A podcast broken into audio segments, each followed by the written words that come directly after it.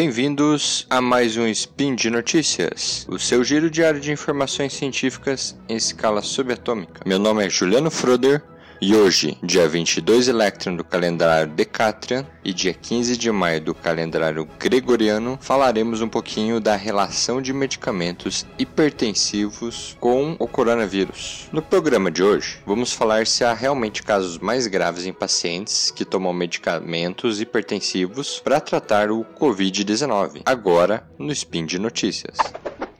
Speed Notícias.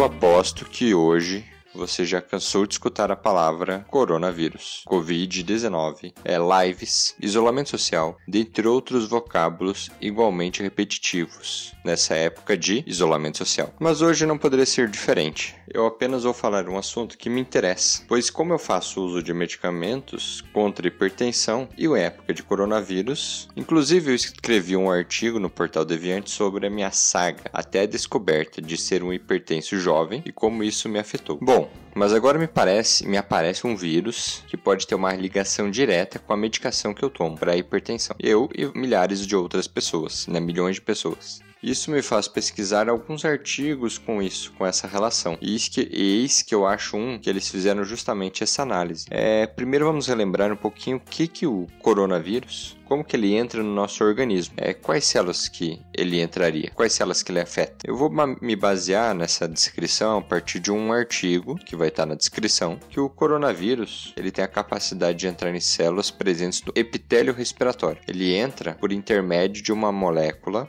que chama de enzima conversora da angiotensina 2 nós vamos chamar aqui de ECA2. Ela está presente em várias células que fazem parte do epitélio respiratório. Todo esse sistema para pressão arterial, né, as medicações, muitas delas, para combater a hipertensão, é, nós alteramos um sistema chamado sistema renina-angiotensina-aldosterona, que fisiologicamente funciona quando uma pessoa tem uma pressão baixa. Esse sistema vai entrar em ação, fazendo que essa pressão aumente. Agora, a ECA2 está relacionado com uma parte desse sistema. Então, medicamentos que interferem nessa via de forma indireta podem aumentar a quantidade do ECA2 presente nas células respiratórias ou em outros tecidos do, do nosso corpo. Essa seria a premissa de uma pessoa que toma esse tipo de medicamento ter ou não casos mais graves do Covid-19. Para isso, foram identificados todos os pacientes né, no, no, artigo que eu pesquisei, todos os pacientes que testaram positivo para SARS-CoV-2 e desenvolveram a doença, né, COVID-19. Esses pacientes foram pesquisados do dia 1 de março até 15 de abril de 2020. Desses foram separados pacientes que apresentaram nos últimos 18 meses um histórico de hipertensão, além de hipertensão, diabetes, doenças renais crônicas, problemas cardíacos e doenças pulmonares. Isso devido ao fato de que essas doenças são tratadas tratadas com alguns medicamentos de interesse para a pesquisa. Posteriormente, foi feito o levantamento das medicações dos pacientes antihipertensivos nos últimos 18 meses. Né? Foram vistos se esses pacientes com essas doenças fizeram uso de alguns medicamentos hipertensivos. Bom, mas quais foram esses medicamentos? Eu vou listá-los e explicar o funcionamento de cada um. Mas antes, vamos ver um pouquinho como funciona o sistema renina-angiotensina-aldosterona. Bom, imagine o seguinte: imagine que você está caminhando numa rua, é, normalmente, por algum motivo, sua pressão começa a baixar. Nosso organismo tem algumas formas de aumentar essa pressão rapidamente. Como aumentar a velocidade com que o coração bate, isso ajuda a manter o, a pressão normal, que é o método mais imediato e mais rápido. Mas se esse método não funcionar, nós temos outros sistemas, que eles são mais lentos, eles demoram mais para funcionar, que seria esse sistema renina-angiotensina-aldosterona. Primeiro, sua pressão vai ficar baixa,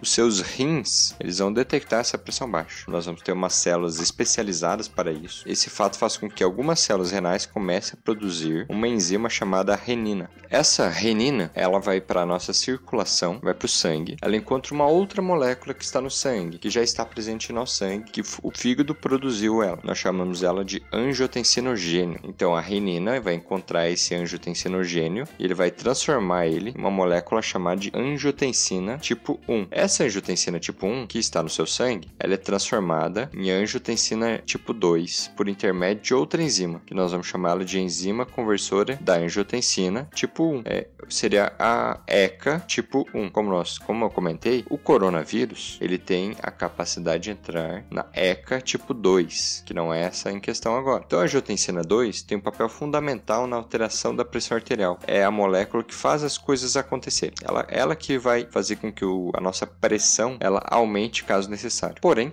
essa angiotensina 2 pode ser metabolizada por um outro tipo de angiotensina. É, e, e quem faz essa metabolização agora vai entrar a ECA2, que por sua vez essa enzima que o nosso querido vírus consegue entrar nas células. Então, quanto mais ECA2 nós tivermos em nossas células, principalmente do sistema respiratório, é mais chance do vírus entrar nela. É, porém, essa angiotensina formada agora não tem tanta ação na pressão de forma direta. Por isso, os medicamentos costumam atuar antes dessa conversão, no controle da formação e da atuação da angiotensina 2. Bom, mas o que a angiotensina 2 faz com a nossa pressão? Ela atua em algumas funções. Ela tem a capacidade de fazer a vasoconstrição, que é basicamente nós diminuímos a luz do vaso. Você pode imaginar isso segurando uma mangueira e apertando a saída de água da mangueira. Ela vai ser com maior pressão. Então, se você tem uma vasoconstrição, sua pressão aumenta. E caso a pessoa, o indivíduo, tenha uma pressão alta, você pode inibir essa angiotensina 2 e inibir essa vasoconstrição. É, além disso, pode ter uma liberação. A angiotensina 2 pode pode ter uma liberação, vai ajudar a liberar uma molécula chamada aldosterona. Essa aldosterona, ela vai fazer com que nós retemos água em nosso corpo e isso vai aumentar nossa pressão. Agora vamos falar um pouquinho dos medicamentos. O primeiro medicamento, nós vamos chamar ele de inibidor da ECA1, do tipo 1. Ele vai ter relação direta com a produção da angiotensina 2. Desse modo, vai inibir a produção de forma direta dessa angiotensina 2. Outro medicamento analisado atua bloqueando o receptor em que a angiotensina 2 atua, fazendo com que os efeitos que falei anteriormente não se realizem. Esse medicamento é o mesmo que eu tomo para minha pressão, por exemplo. É, e no meu caso funciona muito bem, mas é basicamente ele inibindo não a angiotensina 2 de ser produzida, ele vai produzir. Porém, essa molécula não vai conseguir atuar onde deve atuar. Outra medicação que desse trabalho, que é chamado de beta bloqueador. É de forma resumida, ele faz com que mesmo com a queda de pressão, o coração não comece a bater mais rápido, que é o que eu comentei que normalmente aconteceria. O coração bate mais devagar, fazendo com que esse receptor, pois esse receptor está bloqueado e vai ter uma queda de pressão. Além disso, temos um bloqueador de canais de cálcio. Eles atuam como vasodilatadores e eles também atuam em diminuindo a velocidade do coração. E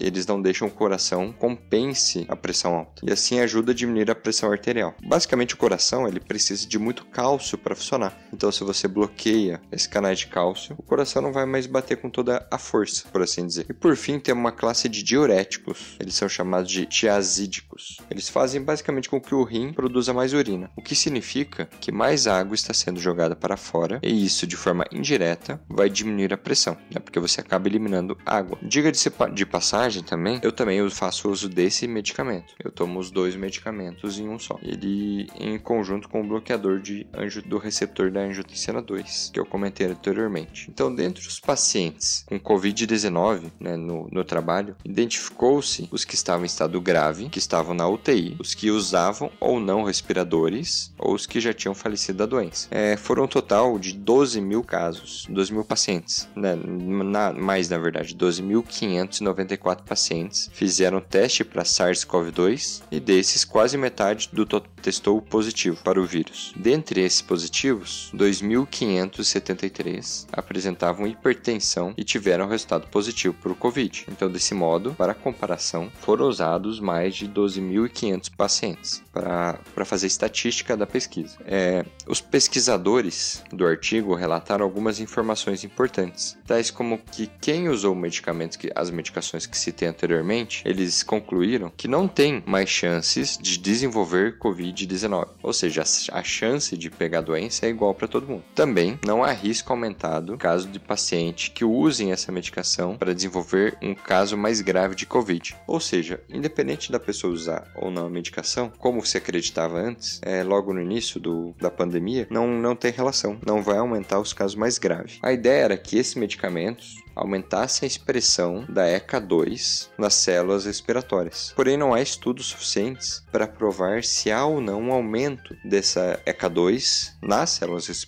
respiratórias usando esse tipo de medicamento. Mas como o próprio trabalho aponta, como uma de suas fraquezas, é que muitos pacientes assintomáticos não contam na pesquisa. Isso quer dizer que muitos hipertensos podem nem desenvolver a doença, e os números podem estar hiperestimados nesse trabalho. Os, os autores não identificaram efeitos adversos em medicamentos que atuem no sistema renina-angiotensina-aldosterona, ou também no beta-bloqueador ou no bloqueador de canais de cálcio, em caso positivo de Covid-19 com hipertensão, dentre os pacientes positivos para Covid-19 sem hipertensão. Pensando assim, né, eu fico até mais aliviado, pois parar o tratamento, esse tipo de tratamento, é mais prejudicial do que continuar e ficar doente, é, sendo que não sabemos como ou quando iremos nos infectar com, com Covid, com, com SARS-CoV-2. Pode ser que a pessoa, se a pessoa para de tomar um medicamento desse, é, outros órgãos podem ser afetados, como o rim, por exemplo, que eles vão sofrer muito com a pressão alta. Então, basicamente, a, dica é: fique em casa, não pare de tomar seus remédios, é, seus medicamentos para pressão e fique bem. E por hoje é só. É, lembro que, o, que ainda os links comentados estão no post. Deixe lá também seu comentário, elogio, crítica, declaração de amor ou membro predileto. Lembro ainda que esse podcast só é possível por conta do seu apoio no patronato do SciCast, tanto no Patreon quanto no Padrim. Um grande abraço e até amanhã.